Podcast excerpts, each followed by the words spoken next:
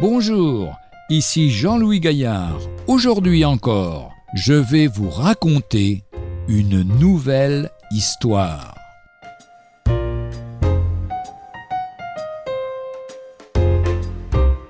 Le nom ne parut pas. Alors que l'évangéliste Peter James tenait une série de réunions d'évangélisation dans le bassin lorrain, en France, il déclara un jour qu'il pouvait prouver en dix minutes, d'une manière satisfaisante pour l'intéressé, qu'il était un sot s'il ne croyait pas au message de Dieu. Lors d'une promenade que l'évangéliste fit le jour suivant, quelqu'un l'accosta et lui demanda à brûle pourpoint N'êtes-vous pas l'évangéliste qui a parlé hier soir à l'église? Oui, c'est moi. Bien, j'admets que vous pensez être un honnête homme.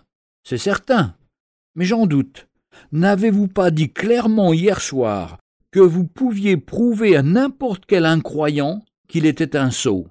Si vous ne pouvez pas me le prouver maintenant à mon entière satisfaction, je publierai votre nom dans tous les quotidiens de la ville comme étant celui du plus grand menteur qui n'ait jamais existé. Monsieur James voyait immédiatement qu'il était inutile de chercher à convaincre son interlocuteur.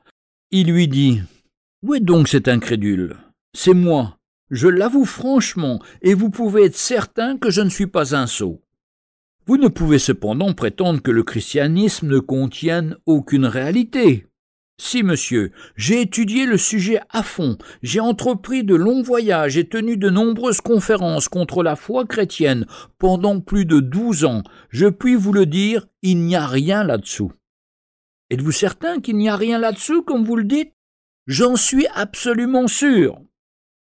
Voulez-vous me dire, dit lentement monsieur James, qui, d'après vous, est un sot, sinon celui qui, pendant douze ans, a fait des conférences contre quelque chose qui n'existe pas? L'incroyant se retourna, écumant de rage. Monsieur James tira sa montre et constata qu'il lui restait encore six minutes pour répondre. Cependant l'homme ne voulait plus rien entendre.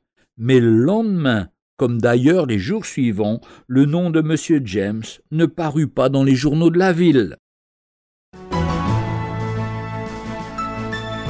Retrouvez un jour une histoire sur www.365histoire.com.